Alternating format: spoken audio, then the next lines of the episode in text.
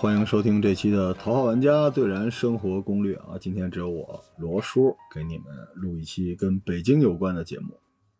最近我在广东待的时间比较多吧，我看了看，从去年的四月份到今年的四月份这一整年，啊，我就赴任了广东太守这个职位，基本上十二个月里边有十个月都在广州啊。这两天快过节了啊，我有一些小伙伴要来北京玩。这倒是个好主意。今年五一，我估计北京又会堵成什么样似的。所以，如果想来的话，趁着清明节过来，应该是不错的。结果啊，小伙伴问我说：“来北京吃什么？”我一下就傻了。其实这个真的是我十几年来最大的一个噩梦级的问题。我虽然不觉得北京是美食沙漠，但我一旦离开北京了，尤其我现在一直在广东，真的觉得哪儿的东西都比北京的好吃。但您要真说北京有什么适合招待外地来的小伙伴儿，还真有，就俩啊，没有卤煮啊，这卤煮不算。就跟您说，您来广州，我请您吃广州本地最好吃的东西，然后我请您吃了一肠粉儿，不是说不能吃啊，太抠门儿。咱们说正餐，北京就俩，一个是涮羊肉，这个之前咱们做了一整期节目啊。啊，但是现在说实话，北京本地市场里的涮羊肉同质化非常的严重，聚宝源依然是我首选，但是很多品牌商家都上来了，大家这个肉质呢，说实话有一点点的下降啊，所以我们先不说涮羊肉，另一个就是今天的主节目，烤鸭啊，一定要吃烤鸭。了解我的小伙伴应该知道，我这人太贪吃了。从中国吃到日本，日本吃到美国，美国吃到欧洲，就哪有好吃的就一定要去。虽然犯不上说为了纽约街头一个热狗打一飞机过去，不至于，但是国内真至于。你像咱们说这北上广深杭，成都、昆明、西安、呼和浩特、乌鲁木齐这些地儿都算上，我发现有一个神奇的规律。虽然可能你们觉得北京也是那种。纸醉金迷、高消费的城市，但是我刚才说的国内这些吃喝比较著名的地方，没有任何一个城市，它最顶级的本地的菜系是两三百块钱能拿下的。不信您琢磨琢磨。这么多年过去了，您看咱们北京有多少顶级的餐厅啊？咱就不说米其林了，就这黑珍珠，这人均消费都奔着两三千去了。但是烤鸭其实涨价涨得算少的。味道呢，基本上是传承下来的。我记得小的时候啊，逢年过节哈，我爸妈带我去和平门的全聚德烤鸭店，当时不能进去啊，不让进去，因为我们一家子吃不起堂食，就在门口排队。我妈拉着我啊，笑眯眯的看着我爸。我爸呢，在全聚德那个正门的右手有一个小窗口，就现在说是一个档口吧，买那个鸭架。呃，回家吃鸭架只能吃这个，但是不是你们现在在餐厅里吃到的那种椒盐鸭架啊？就是一只鸭子，它只不过身上的肉呢片完了，剩下那鸭子可大个了，而且肉可多了，不光有肉啊，还有鸭皮呢。直到有一年我拿了个金帆奖吧，小学的时候啊，就是小时候我确实也是说实话比较优秀吧。啊，我爸妈带我去了一趟全聚德吃烤鸭，我几乎已经忘了当天我吃什么了，就印象里边。觉得全聚德里边都是金色的，烤鸭也是金色的，吃的我脑子都 不转了，全是油糊上了。后来回家路上，我爸骑自行车带我，坐在自行车的这个后座，前面是我爸宽大的后背，吹着小风啊，通过我爸这个肩膀的间隙，能够看到夕阳，好像我爸爸的肩膀宽厚到足以扛住这个夕阳。当时嘴上都是油啊，然后在我爸那个后背上，嘿，这么一蹭，把油蹭他身上了。转头一看，我妈在旁边骑着自行车啊，笑眯眯的呲着牙冲着我坏笑。那就是我童年对全聚德烤鸭最美好的印象金色的。所以呢，这期节目作为一个土生土长的北京人，我也说说我自己对于烤鸭的一些看法。首先，先声明啊。我今天这期节目是非常厉害的，因为里面会提到三十多家烤鸭店，而且全是我自己吃过的。虽然其中有一些已经不在了，关门了，但是呢，我绝对不会跟风啊，不会说就是网上说什么我就是什么，当然也不会说网上说什么我就不啊。我今天还是比较中肯的，但是呢，我这些观点还是比较主观的，希望呢，对各位北京的小伙伴或者想来北京旅行的小伙伴们，有一个呃足够专业的吃烤鸭的一个建议吧。所以，如果你没吃饭，这期节目会非常非常的危险。如大家所知啊，虽然我经常对时事发表看法，呃，玩煽情、搞文艺啊，呃，讲道理，但实际上你们最喜欢的还是我作为一个美食主播呈现的节目，好吧？那么这期它就来了。最近你上网啊，能看到很多网红吃播啊，都会黑全聚德、黑便宜坊，捧这个大董。别着急啊，这期我们先慢慢聊聊，先说个。吃东西的逻辑啊，尤其是说来北京，包括上海、西安、广州这些有很浓的本地传统的城市吃东西的一个逻辑。第一个就是这东西它得好吃啊，所以在好吃之外，比如说品牌啊、环境啊、有没有老外啊、是不是网红啊、配菜怎么样啊，这都没用。最关键的就是这个菜得好吃。第二个，你得讲究。什么叫讲究呢？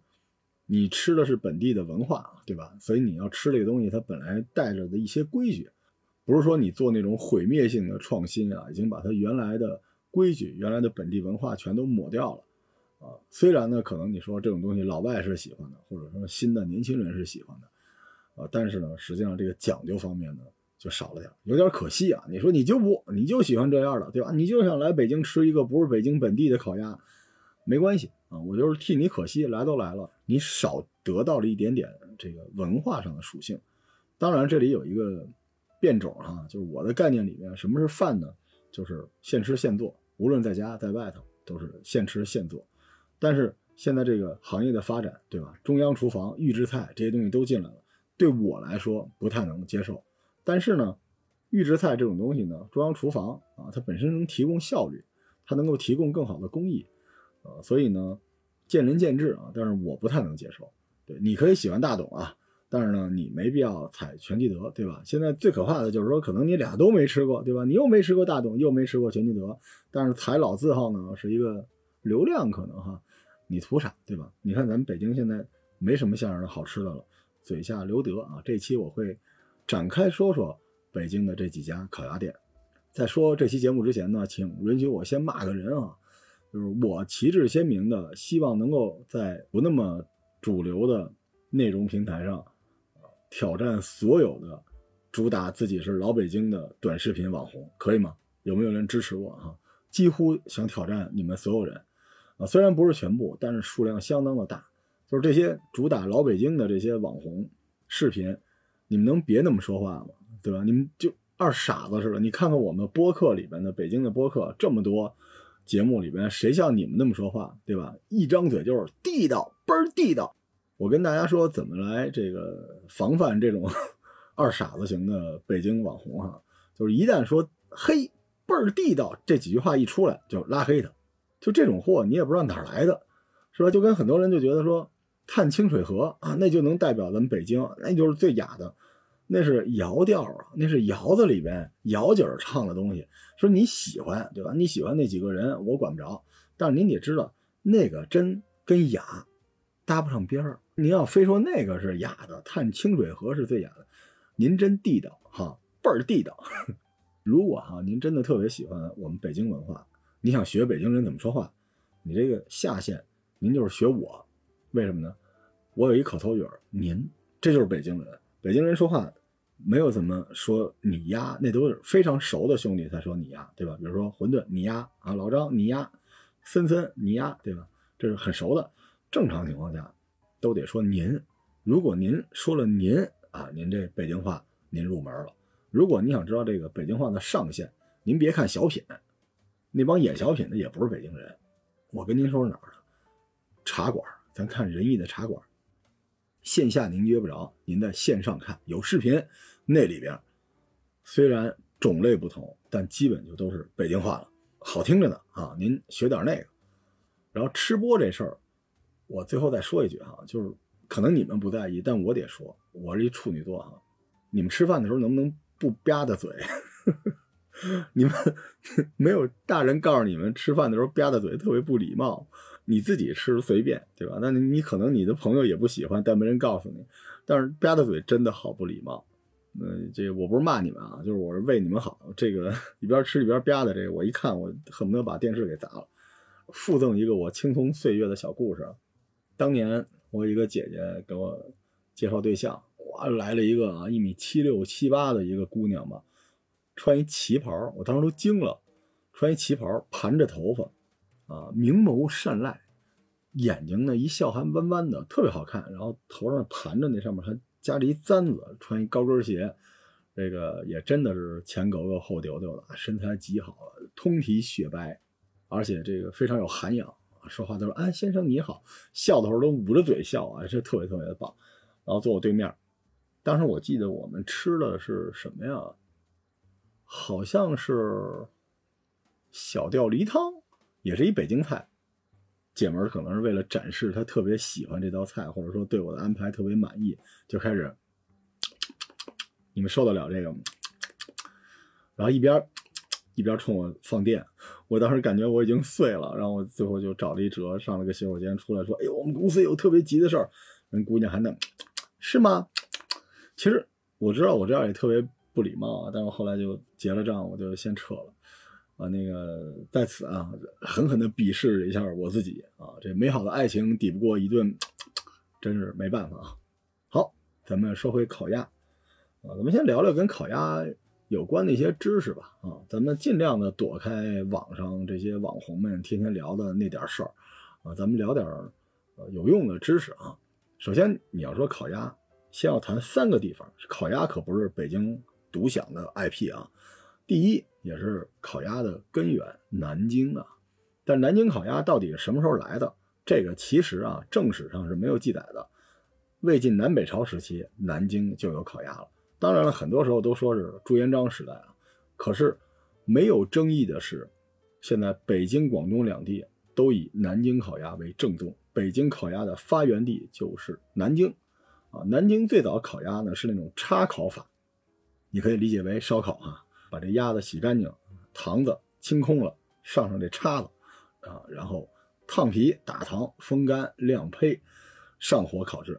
吃法呢，基本上这个一鸭三吃或者四吃，而且南京这烤鸭子呢，它早年间就有这种皮和肉分离的，光吃皮，然后肉单独再做，就很讲究。当然还有另外一种是民间吃的，这个前面这个一鸭三吃或者四吃呢，现在逐渐就没有了，但民间的这个起来了，就是咱们在这个南京街头可以买到的这个南京烤鸭，带一卤子，好吃极了，非常非常的好吃啊，而且贼便宜。啊，非常便宜，我记得三十多块钱一整套哈。啊，南京烤鸭以后有机会我们录这个旅行节目的时候，到南京那一站，我一定会给你们好好录一下。这里边还有一些奇怪的事情啊。然后再说咱北京，北京呢，基本都认为是当时这个明成祖朱棣迁都的时候，把这个他老爷子朱元璋喜欢的这个烤鸭子，这个从技术到师傅全都带到了北京。当然这件事儿呢，依然没有明确的。史料可以佐证，这都是都市传说。但是在上世纪五十年代末的时候呢，啊，当时根据这个全北京的烤鸭师傅，他们做了一个大比武，大家一起比谁做的好吃啊！啊，这些烤鸭师傅，因为他们的师傅很多还在世，你往前一倒啊，在清朝时候流传下来的，这些人都认为北京的烤鸭还是源自南京的，啊，因此呢，这个北京烤鸭不管什么时候啊，是朱棣带来的还是民间传过来的，但是。它的根源在南京这件事情啊是可以确认的。然后北京烤鸭呢，其实我们一会儿讲到啊，经历了焖炉和挂炉的变化，而且在挂炉发展的过程中呢，又演化出一种这个清真的一个烤法。但是焖炉最早呢，肯定是米市胡同的这个老的便宜坊。到了清朝末期啊，这个焖炉烤鸭在北京已经有二十多家了，挂炉呢当时有三四家。但是挂炉那时候啊，可不是从全聚德开始的，在全聚德之前就已经有了挂炉了。至于说这个挂炉烤鸭是哪来的呢？有人说是这个清宫当时的这个御膳房，啊，说是乾隆年间就已经有了。但是这个呢是可考的，因为当时啊全聚德最早礼聘的这个烤鸭的这个孙师傅是能找到的啊，就往回倒能倒出来。清帝逊位之后呢，这个孙师傅去了金华馆掌炉，后来呢孙师傅将技法传给了这个蒲长春，蒲长春传给了张文藻，张文藻传给了田文宽，这一条线。全是什么人呢？真实在北京出现过的这些厨子，而且他们有一个共同的特点，都是山东厨子。说白了，那段时间里面，烤鸭子是在鲁菜的局上传的。我们待会儿会讲到山东在北京这八大庄哈，有机会再给大家聊聊山东菜在北京的发展。其实北京在相当时间里面，它的菜系是山东菜。至此呢，挂炉烤鸭的技术逐渐的完善啊，总共十九道步骤。当然现在传承成什么样了，咱就不知道了。虽然啊，现在也有。焖炉和挂炉之争，但实际上在鸭子的前期加工上和这个南京早期的方法是大同小异的，只是呢增加了大气这道工序啊。因为咱们通篇呢都是北京烤鸭，所以呢，呃，咱们后边有的是时候给大家讲北京的鸭子啊。最后咱们说说这个烤鸭的三个地方的第三就是广东的烤鸭，但广东呢不叫烤鸭了，叫烧鸭。这个南京的。烤鸭啊，或者叫南京这烧鸭，什么时候传到广东的？其实也没有一个明确的资料啊。但是在旧广东、香港，你只要看烧鸭，基本上那个时候那个牌子上都写了“金陵片皮大鸭”。咱们现在一聊广东的烧鸭，也叫片皮鸭，前面加“金陵”两个字，什么意思？南京的。一说片皮鸭是怎么着呢？它这个鸭子这皮和肉是分开吃的啊，非常非常的讲究啊。而且这个广东的这个烧鸭呢，有几点跟北京的不同。首先，这鸭子它腌制的时间比较长，而且呢，也不单纯用糖水给鸭皮上色，而是在这个糖浆里面加了大量的醋啊、玫瑰露酒啊，加了很多东西给它改良了。而且最后呢，这个烧鸭子是用明火暗炉烤，它这一次啊能烤好几十只啊，出货率非常非常的高。这件事也导致了广东的烧鸭这件事情，当然后来有一个增强版烧鹅啊，这个东西呢就成为。老百姓日常的餐桌上的一个跟着烧腊哈，这个随时能吃到的东西，不像我们北京啊。北京虽然说大家那么多烤鸭店，但实际上一礼拜吃一次不可能，一个月吃一次就不错了。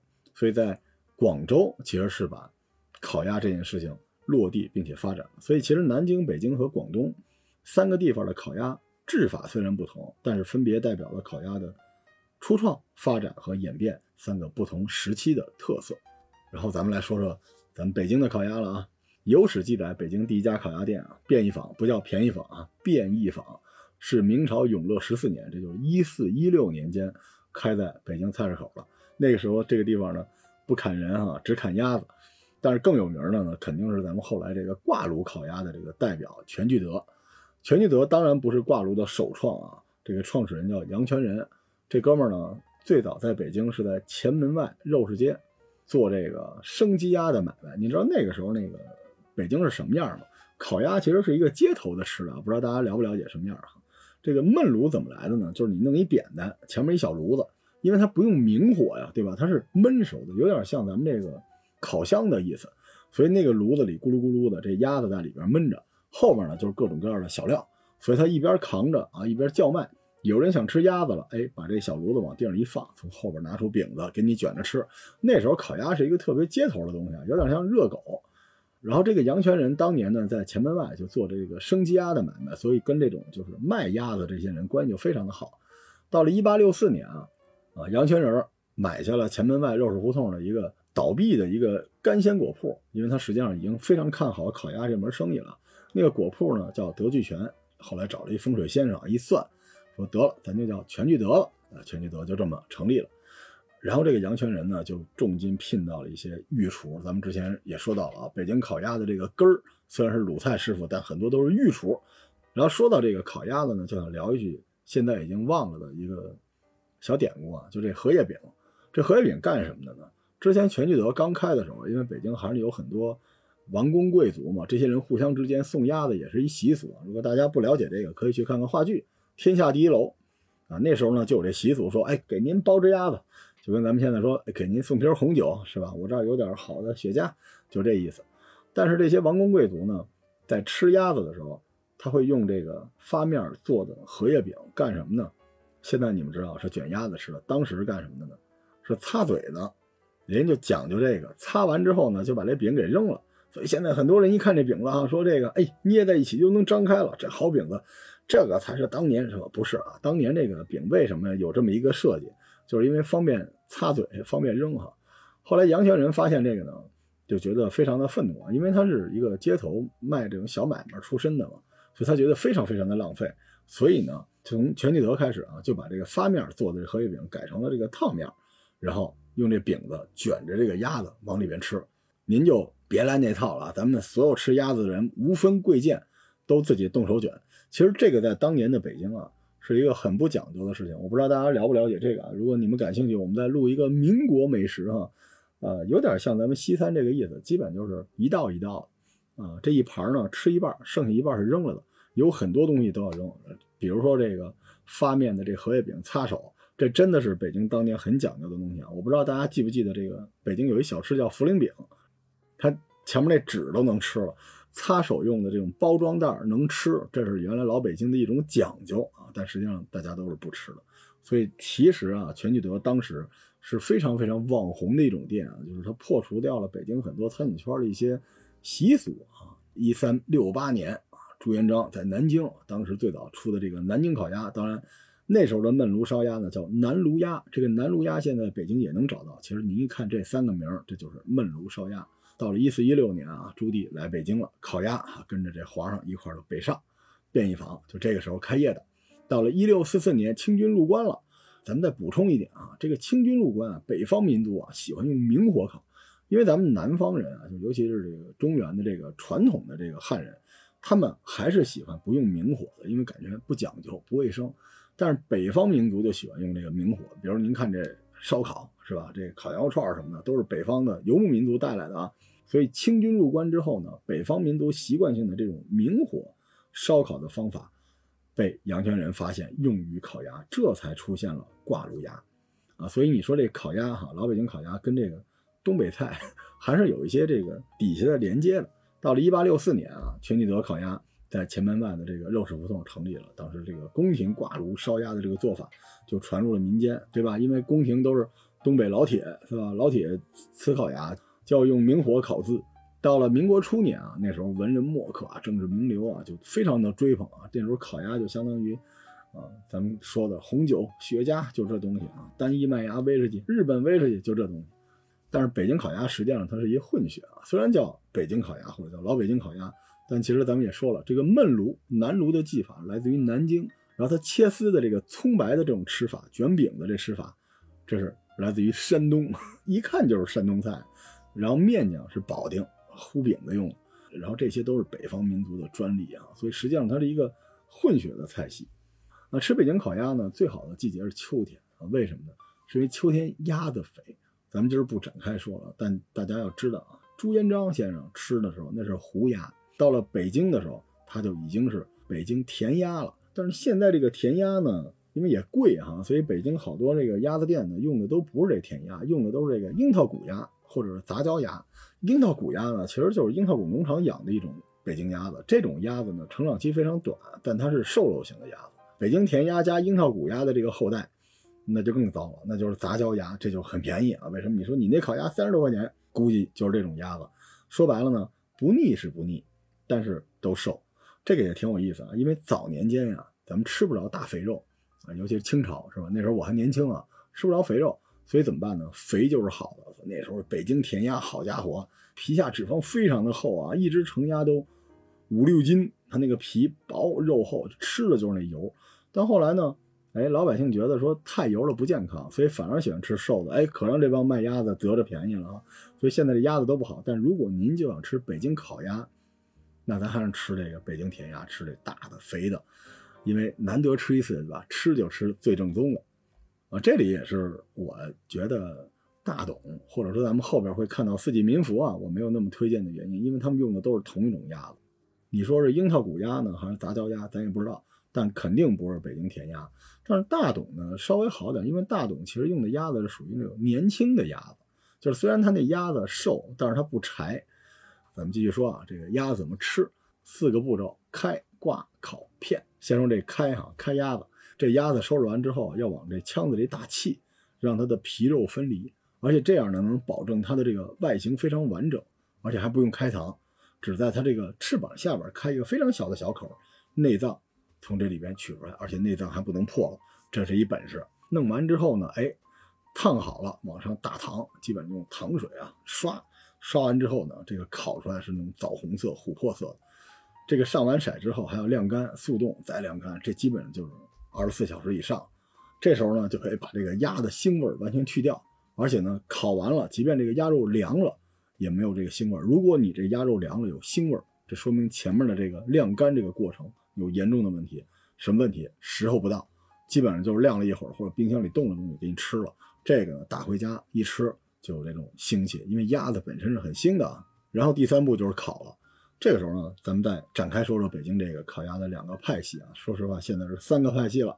第一个呢，就是早年间啊，朱棣带到北京来的这个焖炉烤鸭，把这个炉门啊封闭，然后用炉壁的余温烧烤，就有点像烤白薯。这个鸭子放进去，这炉门就不开了，这火候全靠厨师的经验。好家伙，这个一开门跟赌石似的，都黑了，那不行。这个全靠厨师的经验，拿出来正好是枣红色，好家伙，那就是非常非常厉害的。炉内的温度呢非常非常的高，所以烤出来的鸭子呢，它的皮肉是相连的，鸭肉非常的蓬松，哎，这种是不一样的。它这个鸭肉比挂炉的要好吃，但是也正因为皮肉相连，导致它这个。皮呀，其实没有那么大的油脂，没有那么的脆。这是焖炉烤鸭。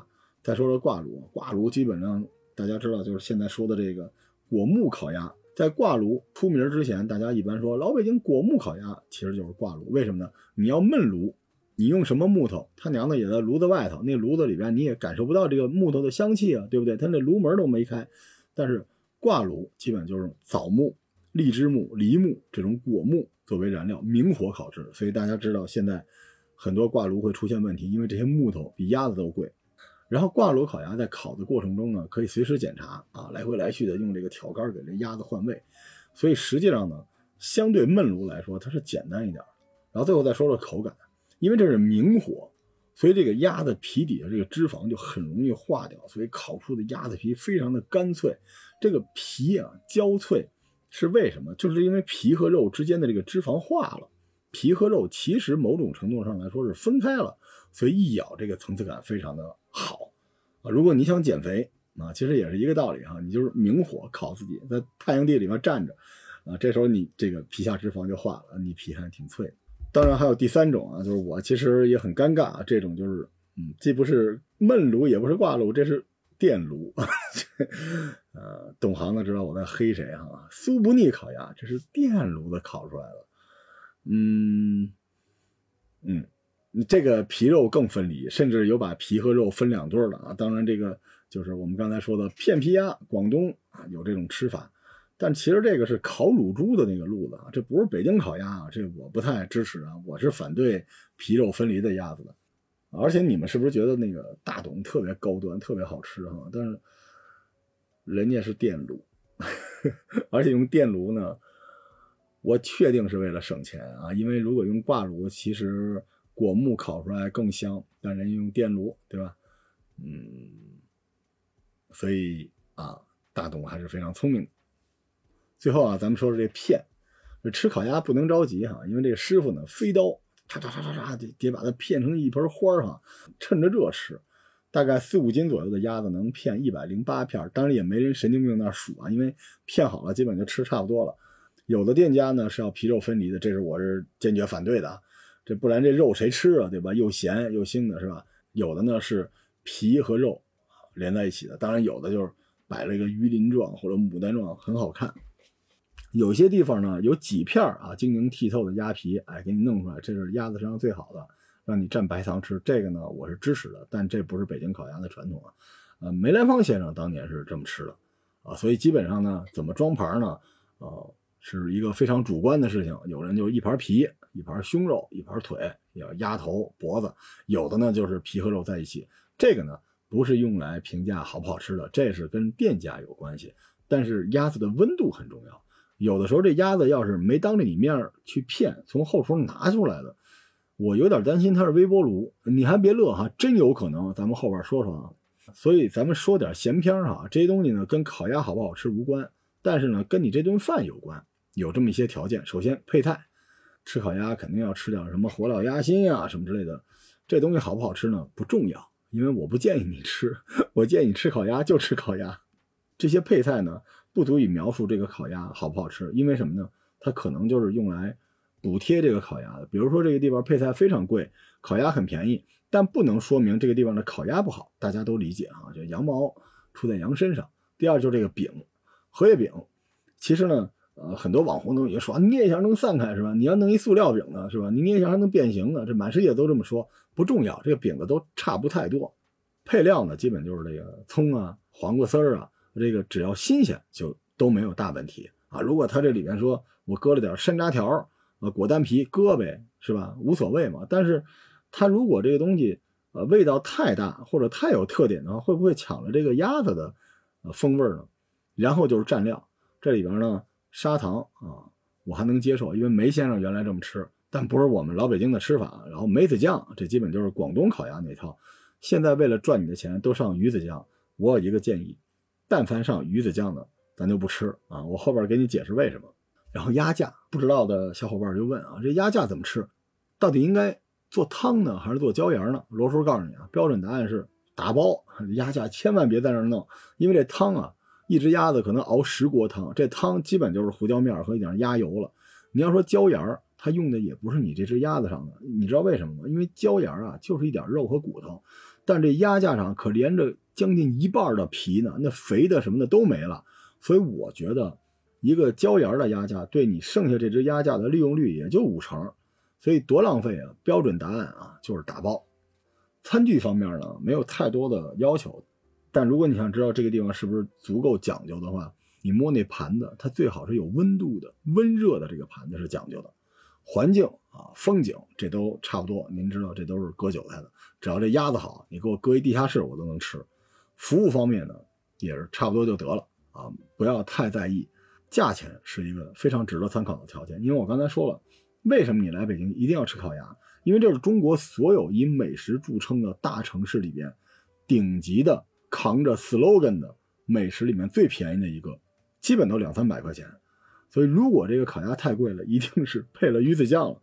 如果你吃饭啊，不是为了装逼，你就是为了好吃，行，那您就去选那个价钱合适的。然后啊，咱们聊聊这鸭子本身，就两点：皮和肉。首先啊，块头越大越好，因为如果你想吃那小鸭子，您不如吃乳鸽去呢，对吧？皮其实是越厚越好，这东西脆，上面油大，咔嚓咔嚓一口。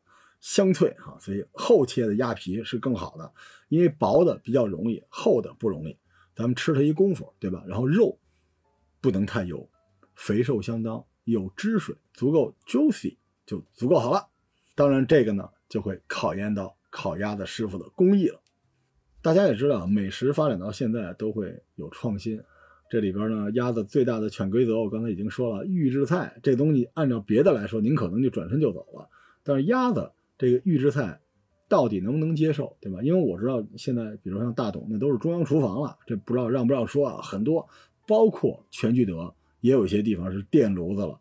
你看这东西，它其实是一悖论，就很像我的专业啊，就像一个投资项目，你可以快速复制，你就要去掉那些非标准化的流程但是这件事情呢，虽然你失去了它的个性化，但是你标准化的这个技术就会登峰造极啊，当然就少了所谓的灵魂。从某个角度上来说呢，我也是支持大董的。为什么呢？因为他让巴黎的烤鸭和北京的烤鸭和东京的烤鸭是一个味儿。从发展的角度上来说，大董确实做到了。但是啊，他就是缺少了对极致的味道的这么一个追求，因为它是工业化的标准。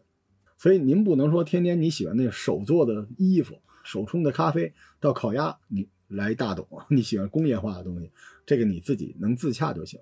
第二点呢，就是如果你不快速复制。你就天下无双，不可复制。你就独一份儿这烤鸭就慢，但是它足够有个性，足够讲究，但你产能就有限。你看我们很多吃烤鸭的这种小店，一天就二十只鸭子，因为它这炉子慢呀。所以如果你是我这样的投资人，你需要这个东西能够快速复制，让全天下的人都吃到差不离的烤鸭，你肯定选一这种快速复制型的，就大董这种类型的。但如果你作为一个普通的食客，或者说资深的食客吧，你只想眼前这只鸭子就是。它最好的状态，你肯定选那种天下无双、不可复制的。发展和继承这个事儿本身是相辅相成的，不能绝对的说大董这种发展的好啊，全聚德不用吃了，还是说只有全聚德才好，大董那根本就不是烤鸭，这是不对的。其实呢，发展和继承永远是动态的、平衡的，但是在这个过程中有一个不速之客，这个不速之客是什么呢？就是溢出的巨高无比的成本。所以这一切还是因为成本，降低了复制成本，你就会牺牲掉特色，牺牲掉那些真正的食客。比如像我这种的，就喜欢吃这种挂炉的，而且不喜欢吃大董，我就喜欢吃全聚德。可是我们这些人是一小撮人，即便我们满意了，我们一个月来一次，我们也养活不了这个餐厅啊。尤其在大城市，现在年轻人很可惜，他们不懂吃，或者年轻人说我们没有钱，我们不配懂吃的，我们不懂规矩，我们就这么点钱，我们去网红店，而且网红店很多时候你发现了也是便宜的，谁会营销就去吃谁。你在这种成本很高的大城市里边，营销一个网红餐厅的运营费用，比你踏踏实实的做深度挖掘，去建一个店的这个成本是要低的。这也就能说明为什么很多三四五六七八线这种小城有那种超级美食，因为他们运营超级美食的成本低，他房租低啊，人员的工资低啊，食材的成本也低啊，他就不需要抹掉那些棱角去复制。而咱们这种北上广这样的一线城市，为什么北京最有名的就是卤煮？上海最有名的小杨生煎，广东最有名的是肠粉，神了吧？就是因为成本低啊，房租低啊。但这样的结果就是我们北上广必须用这种卤煮火烧去对标全中国各地的正餐大餐，哎，没有办法，这个事情没法破局哈，只能说我们尽量远离北上广，去外边找找好吃的，因为它的成本低。但是这么个现状也严重影响了我对烤鸭、对烤鸭店的这种。推荐的逻辑哈，因为吃东西是一个非常主观的事情，但我觉得有几个要素是基本需要尊重。第一，你要尊重你的职业，你这个饭你要规规矩矩的做，你别取巧，你别老玩这种形式大于内容，这不行。你可以有形式，但是形式不能大于内容啊。第二就是尊重客户，你要把这个客户当吃主，别拿他当冤大头啊，别糊弄他。第三个，你要尊重食材，你做的是烤鸭，对不对？你别。我又黑上大董了，你别吃一半，拿这烤鸭里边卷着海参吃，那你干嘛不做海参呢？对吧？你干嘛要做烤鸭呢？第四点就是尊重传统，你尽量这个菜呢，北上广啊都算上，你尊重他自己本身自带的文化，不偏不倚。当然你也别过分啊！我在北京也见过吃一烤鸭，对面来俩人给我唱了一京剧，就是烤鸭都凉了，你图啥？当然了，如果你说我不啊，我就要吃我喜欢的，我就不喜欢吃传统，对吧？我就要吃改良的，没关系，这就等同于。我有朋友去欧洲，去什么西班牙、去意大利、南欧啊，好吃了那么多，自带方便面，说吃的顺口，咱也不知道是真顺口还是为省钱啊。但你要这么顾家，你出去干啥呢？对吧？你你关键去都去了，你那儿的东西不吃，你多亏呀。有那种视频主播啊，说我吃了好几家，我觉得我们不用吃全聚德了，可以，没错啊。那您都不用来北京，您挨家待着多好。大董哪儿没有？对吧？您爱的是烤鸭，不是北京烤鸭，这就没毛病。所以为了这期节目呢，我总结了我吃过的三十家烤鸭店哈，给大家做个分类。正餐现在开始，大概四类。第一类传统型烤鸭，传统型烤鸭啊北京只有三家：全聚德、便宜坊和东兴楼。全聚德和平门店首屈一指，多少人黑他我都支持。这地方呢，葱酱鸭子一丝不苟，守着老北京烤鸭的那个本分啊。但是，但是。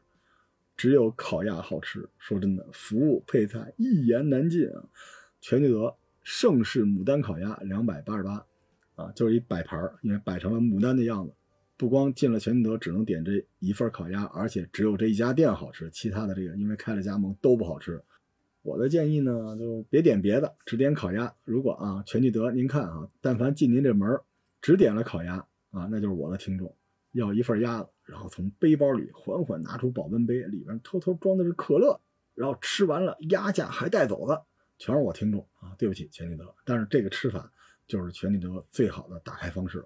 然后就是咱们说这个六百年的这个啊老烤鸭传统便宜坊，只有一个店能吃，哈德门这个店现在已经在国瑞城的四楼了。之前我说过，商场里的我一般不去，这个呢打一个例外。便宜坊的烤鸭一百九十八，比全聚德的便宜将近一百块钱，在焖炉的里边，真的算很好吃的。而且焖炉现在北京很少了。鸭皮虽然没有全聚德那么脆，但也是好吃的，而且鸭肉量也大，而且用的也是大鸭子，跟这个全聚德一样，都是北京填鸭大鸭子，好吃。然后就是东兴楼，我们刚才说了，烤鸭呀，其实跟鲁菜是分不开的，大饼卷葱。东兴楼是京城响当当的鲁菜老字号啊，应该是 C 位，声名显赫。北京这个八大鲁菜饭庄之首，二百八十六一份啊，价格呢还凑合，但是有一问题，它这烤鸭不是当着你面骗的。我吃过一次东兴楼，这烤鸭上来盘儿是温的，鸭子也温了，温度差点意思啊。当然它是传统的，他们家除了烤鸭，其他的也好吃，所以我就也一并推荐了。这是第一类啊，传统烤鸭。第二类创新型的烤鸭，就是大董、鸭王、四季民福、锦亭、彩艺轩、海天阁、金雅堂、盛永兴、一九四九、全鸭记、玉石、一四一六、长安一号、颐和雅苑、金尊、聚德楼、小大董、大宅门、红馆、花家怡园。茂泉、九华山、小吊梨汤，全都在这个系列里面。创新型的烤鸭，基本上就是传统烤鸭呢做了一些改良。这里边呢，首推就是彩艺轩，在四季酒店里边，米其林一星，鸭子真好吃啊，大肥鸭子，而且呢皮是皮，肉是肉，它对于鸭肉的肥瘦程度控制的非常好，因为它也是挂炉，但是呢它的肉是比较好吃的。三百九十八一份啊，这个价格有点高，但是米其林呢。然后就是锦亭，锦亭三百八一份虽然也有鱼子酱，但是它这个鸭子非常的周正。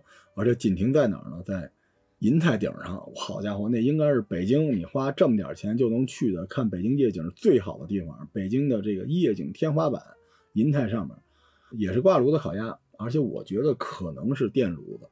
但是呢，它这个鸭子选的也好，也是大鸭子，而且肥瘦相当，鸭皮也足够脆，鸭肉也足够的 juicy。然后就是长安一号，长安一号是在君悦，这都是北京的中心地区啊。它这呢特别老实，叫果木烤鸭，而且它真的用的果木，哦相当的不容易了。挂炉的果木，三百二十八，挺值的。而且它那个木头的香味特别的重。如果你喜欢这种果木香味的，其实长安一号是很适合的。然后是米其林一星的盛永兴，盛永兴呢主打这叫枣酥香烤鸭，好贵，五百九十八，巨大个一个鸭子，得六斤以上。这个鸭子呢，应该也是果木的，因为它特别特别的香，它是枣木烤出来的，而且这个鸭子本身的平衡性非常好。你别看那么大，但是它不腻，然后鸭皮也是厚切的，相当的好，就是价格稍微高了点。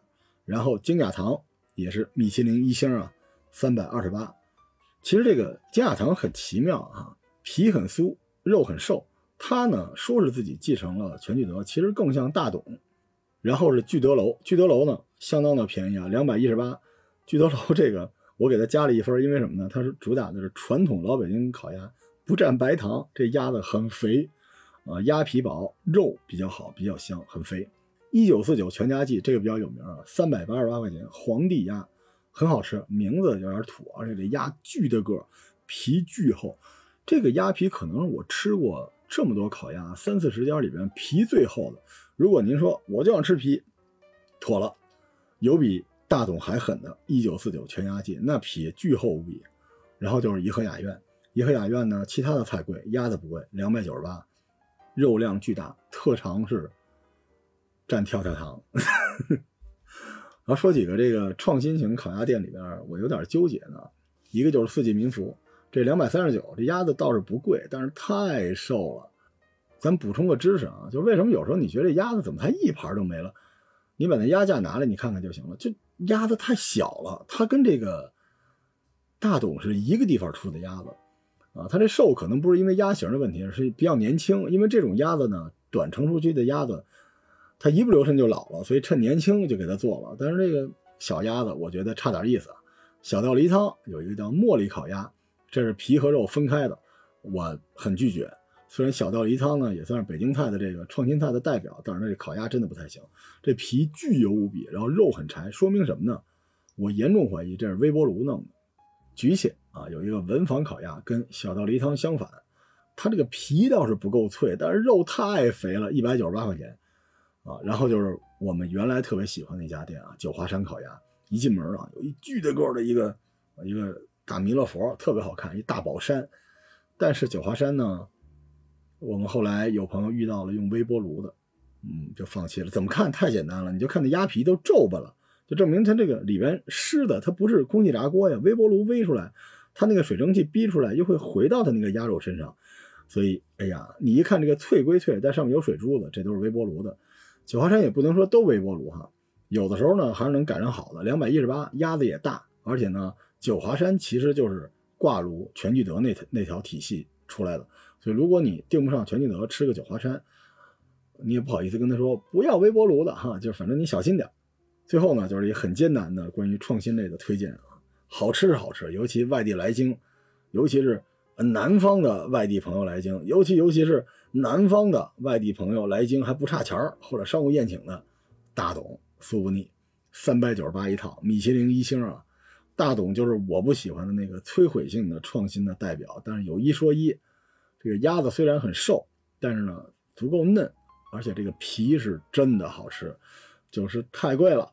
所以呢，如果啊你说腿哥请客，咱们去个大董没毛病。但你说我是一老北京，你来了我请你吃大董，那可能是因为你能报销。嗯，这就是第二类啊，创新型的烤鸭。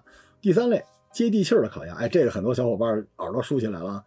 很简单啊，这基本上就是我们说这京味斋、北平食府啊、玉林、紫光窑、天外天、大鸭梨、民方、太熟悉、金百万、范家小馆、红莲，这都属于接地气儿。这什么街边，就是街坊做街坊生意的，路边的那种小饭馆哎，做这个你别小看这个接地气儿啊，这出货量可是很大的。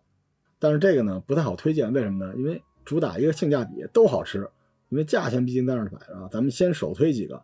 民芳这太好吃了，尤其东四这家清真餐厅啊，大家去的时候稍微尊重一下。一百九十八，鸭子巨大，肉不嫩，但是皮还行。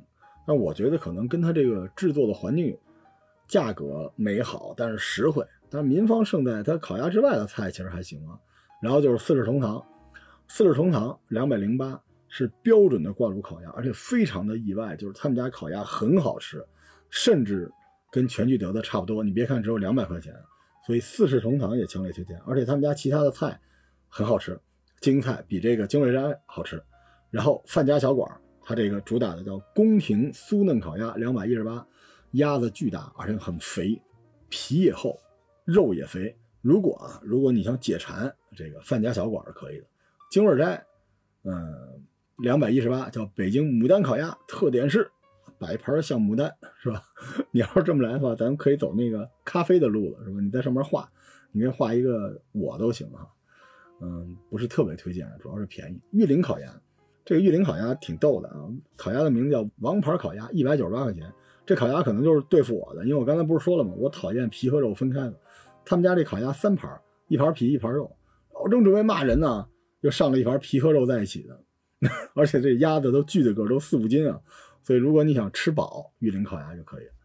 有一个比较尴尬的啊，就是这红莲烤鸭店，这这地儿特别有名儿，一百七十八。但是我严重怀疑它是纯微波炉，都不是电炉子。为什么呢？虽然鸭子很大，但是那个肉没味儿，然后皮特别油，就特别像那种真空。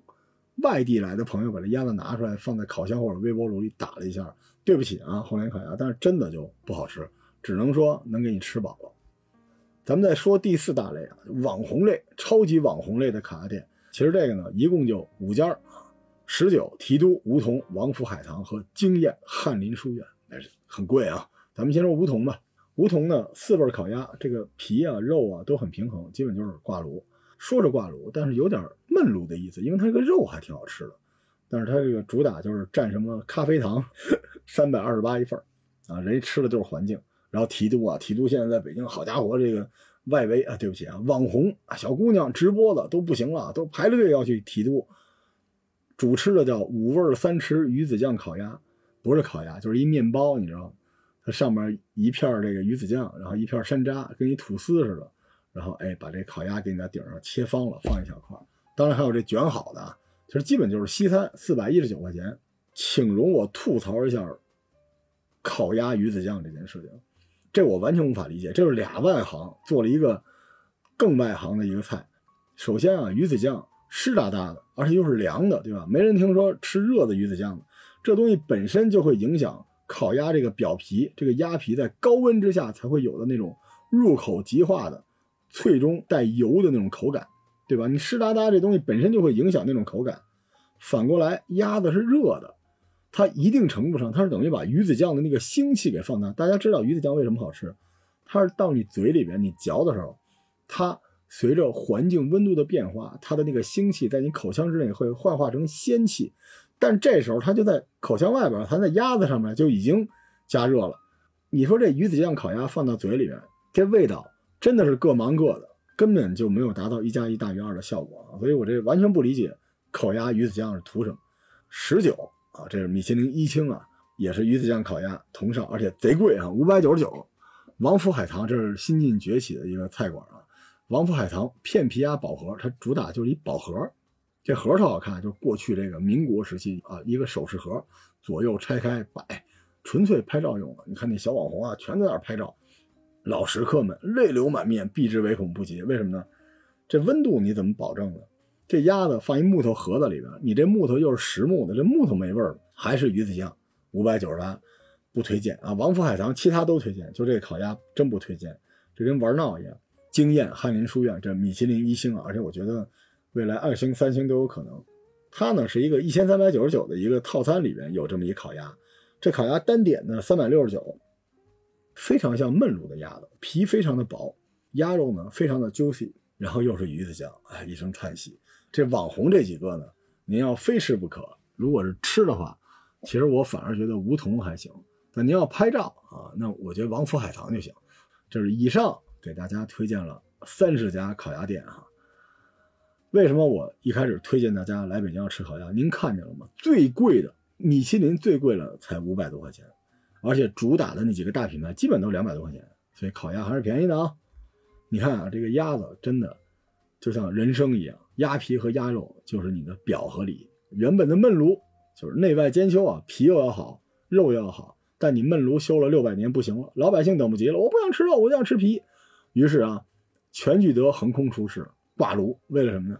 就为了迎合市场。你没有心情，没有心境去等待别人的内在。你就图一个表面，那行，挂炉来了，鸭皮香脆，这就相当于人啊，外在光鲜亮丽，能整活，会运营。全聚德，您倒是把便宜房给砸下去了，然后呢，断你后路的来了，这就是大董，酥不腻，只吃皮，狠吗？但是您吃饱了吗，您没吃饱，四百多块钱，您就吃了个皮，您表面上装到逼了，但内心你不定怎么骂我们北京烤鸭呢？这东西，这不是装逼用的，这是饭呀。这时候你想起来说：“嘿，咱们要遵循古法，讲究传统。”但是不止时代不认你了，市场也不认你了。我举个特别不恰当的例子啊，开书店，表面上你说做活动、咖啡、网红，其实这些东西都是鸭子皮，都是表面那种东西。你核心是什么呢？书店要不就是提供场地，你坐着，但你不赚钱呀，你还拿着盒饭过来，甚至书都是你从别地儿带过来的，那怎么办呢？你就得靠你买书补贴，结果你又不，你在网上买，所以无论我们做多少活动，咖啡网红手办，甚至我录音棚都搭在那儿，书店这个内核是不行的。再举个例子啊，比如开医院，你线上可以找无数的医生直播，线下代客泊车全都做完，最后人来了一看，嚯，治一感冒六百，你这不割韭菜呢吗？就走了，那怎么办呢？怎么能赚六百呢？你就治大病，大病赚钱呀。可问题是你有配套的那顶级医生团队吗？你没有，你就是那纯纯的有脆皮的鸭子。你看今时今日，和睦家、美中医和，实际上销路都在下降。为什么呢？他们主打什么？主打一个代客泊车，但是医疗核心还是医生。这些医生都在大医院里边，而且大医院里面都有国际医疗部了。慢慢的，这种顶级的医生会越来越少出来。到那个时候，你民营能主打成什么样？你别代客泊车了，你直接开车到人家里边接送。最后都没人去了。再举个例子哈，都都跟我有关是吧？这书店、医院。再举个例子，播客平台发一热点，大家赶紧聊 ChatGPT。你连那个科技上网是什么你都不知道，你还聊 ChatGPT 呢？要不就是聊职场，您都不在职场了，您都失业了，还教别人怎么混职场？全是皮儿对吧？您您您您的肉呢？我呢，其实是一个兼职播客，但是咱满世界吃喝玩乐，对吧？咱事业有成，家庭幸福，对不对？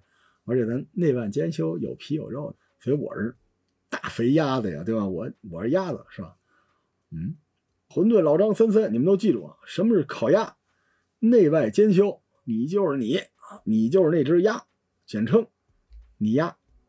最后啊，我很认真的问一句啊，如果你们那么不喜欢听我讲这个历史啊、战争啊、灵异啊、奋斗啊、艺术啊，要不我做美食主播去？有人给我介绍一下，合作一下吗？啊，我保证我什么好吃吃什么，十块钱到一万块钱，预算不受限制，哪儿有好吃的我就去哪儿吃。北京还是东京，咱们路程也不受限制。还有就是，无论吃什么，我都能找着内行往下挖一挖，咱能吃出点专业性，咱不跟风，不外行。我跟别的各种网红比不了，但是我发现比吃播都长那样的，其实我起码颜值、大长腿能打一打。最后，我还不吧嗒嘴。